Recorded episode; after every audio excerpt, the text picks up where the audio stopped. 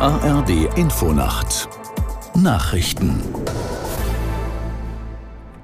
um 2 Uhr mit Wolfgang Berger. In Deutschland läuft seit dem Abend ein Warnstreik der Lokführergewerkschaft GDL.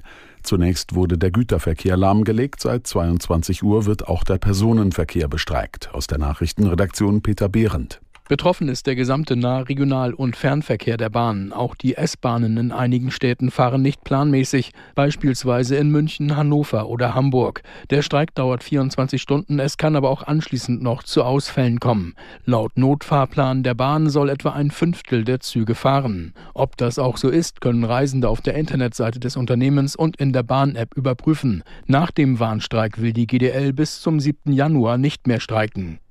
Das Vertrauen der Bevölkerung in den Bundeskanzler ist einer Umfrage zufolge so gering wie bei keinem Regierungschef seit 1997.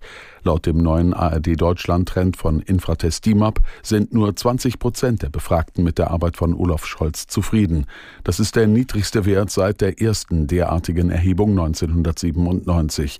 Die Zufriedenheit mit der Arbeit der Bundesregierung erreicht mit 17 Prozent ebenfalls einen Tiefststand. US-Außenminister Blinken hat Israel erneut aufgerufen, die Zivilisten im Gazastreifen stärker zu schützen. Nach einem Treffen mit seinem britischen Kollegen Cameron in Washington sagte Blinken, es reiche nicht aus, einfach Schutzzonen auszuweisen. Der Bevölkerung müsse dies klar kommuniziert werden. Auch sei es notwendig, dass es in den Schutzzonen Essen, Wasser und Medikamente gebe. Vor allem im südlichen Teil des Gazastreifens liefern sich die israelische Armee und die islamistische Hamas weiter heftige Kämpfe. Die Entscheidung, ob ein Kunde kreditwürdig ist oder nicht, darf laut Europäischem Gerichtshof nicht ausschließlich auf Grundlage einer automatisierten Bewertung durch die Schufa erfolgen. Wie in Deutschland damit umgegangen wird, müssen deutsche Gerichte nun klären. Aus der ARD Rechtsredaktion Gigi Deppe. Das bisherige Datensammeln und die bundesweite Bewertung von Kunden verstößt gegen das europäische Datenschutzrecht, so die Richter. Jedenfalls dann, wenn die Bewertung, das sogenannte Scoring, das entscheidende Kriterium dafür ist, ob ein Kunde zum Beispiel einen Kredit oder einen günstigen Stromvertrag bekommt. Das Verwaltungsgericht Wiesbaden hatte dem obersten Gericht der EU den Fall einer Kundin vorgelegt, die keinen Kredit bekam, weil ihre Bewertung bei der Schufa zu schlecht war.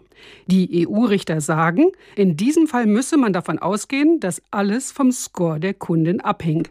Das waren die Nachrichten. Und das Wetter in Deutschland. Meist trocken, gebietsweise Nebel, im Westen teils gefrierender Regen, Tiefstwerte plus ein bis minus zehn Grad. Tagsüber breitet sich von Westen her Regen aus, im Norden teils Schnee oder gefrierender Regen, sonst meist trocken, minus drei bis plus sieben Grad. Am Sonnabend zunehmend windig und wechselhaft bei null bis neun Grad. Zwei Uhr drei. Der Verkehrsservice in der ARD Infonacht. Die A1 Bremen in Richtung Osnabrück ist zwischen Großippener und Wildeshausen Nord wegen einer Nachtbaustelle bis 5 Uhr noch gesperrt. Die Umleitung führt über die U44. A5 Basel-Karlsruhe zwischen Offenburg und Bühl dichter Nebel mit Sichtweiten unter 50 Metern. Und die A8 Karlsruhe in Richtung Stuttgart ist zwischen Pforzheim West und Pforzheim Ost bis etwa 6 Uhr gesperrt. Im weiteren Verlauf ist die A8 zwischen Pforzheim Süd und Heimsheim nach einem Unfall gesperrt. Kommen Sie alle gut an. Die ARD Infonacht. Die kommt vom NDR in Hamburg mit Birgit Hasselbusch. Schön, dass Sie dabei sind. Und ich hoffe ja, dass der Grund dafür, dass Sie gerade nicht schlafen noch wach sind, der ist, dass Sie uns zuhören, ganz klar. Es gibt aber richtig eine Studie, die besagt, dass wir insgesamt immer weniger schlafen und leider auch schlechter. Schlaf im Wandel der Zeiten. Das ist das Thema der Jahrestagung der Deutschen Gesellschaft für Schlafmedizin DGSM. Und bei dem dreitägigen Kongress geht es bis morgen einmal um den erwähnten Schlafmangel und außerdem diskutieren Fachleute über Schlaftherapie per App und neue Medikamente. Ulrike Till aus der SWR Wissenschaftsredaktion stellt einige der neuen Erkenntnisse vor. Ist es nur ein subjektiver